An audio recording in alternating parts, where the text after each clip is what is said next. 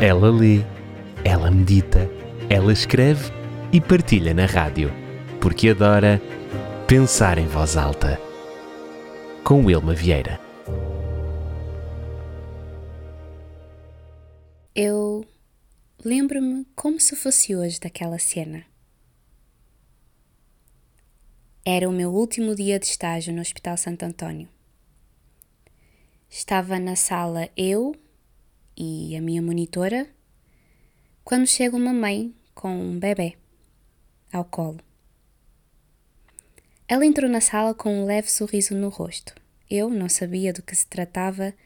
Uh, obviamente sabia que era algum caso de surdez, mas não sabia o caso em si.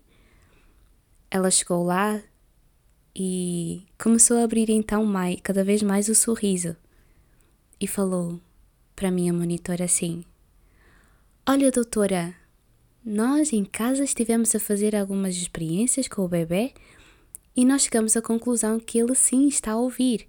Nós falamos para ele, fizemos barulho com brinquedos sem estarmos diretamente a olhar para ele ou diretamente de frente para ele e nós percebemos que ele estava a ouvir porque ele virou para ver de onde vinha o som. Ao ouvir aquelas palavras, a minha monitora também abriu um grande sorriso e ficou bastante feliz. E ela disse: Então vamos, vamos fazer as avaliações para confirmar se realmente é verdade isso. Começamos então a fazer as avaliações. Fizemos barulho com os brinquedos e a criança nada. Fizemos mais uma vez e nada. Fomos fazer os exames.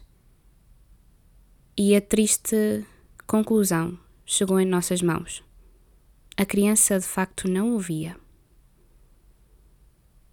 E quando fomos falar aquilo para a mãe, reparamos que o sorriso não abandonou o seu rosto.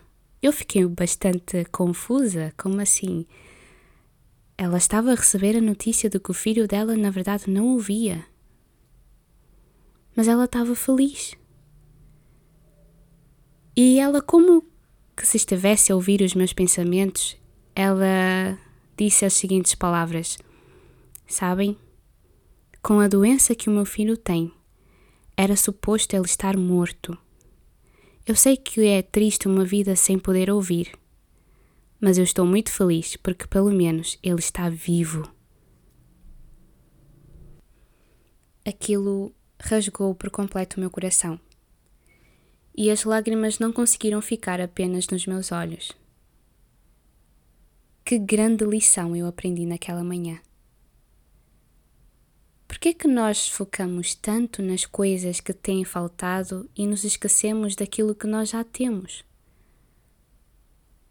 Aquela cena me fez lembrar do apóstolo Paulo, que disse uma frase bastante interessante quando estava numa prisão. Ele disse: Eu aprendi a contentar-me com o que tenho. Mas ele estava preso e em situações precárias. No entanto, afirmou que estava feliz, que sabia contentar-se com aquilo que tinha. E eu aprendi que, embora eu gostaria de ter tanta coisa, e nessa altura da minha vida eu gostaria mesmo de ter muita coisa, mas eu já tenho tanto, tanto, tantos privilégios que muitos não têm.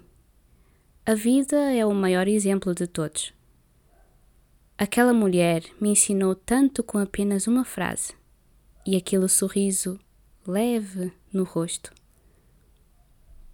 Que se eu pudesse falar hoje ao coração de alguém, eu diria: faça uma lista dos teus privilégios, até onde conseguires, porque eu sei que são vários, e agradeça por eles.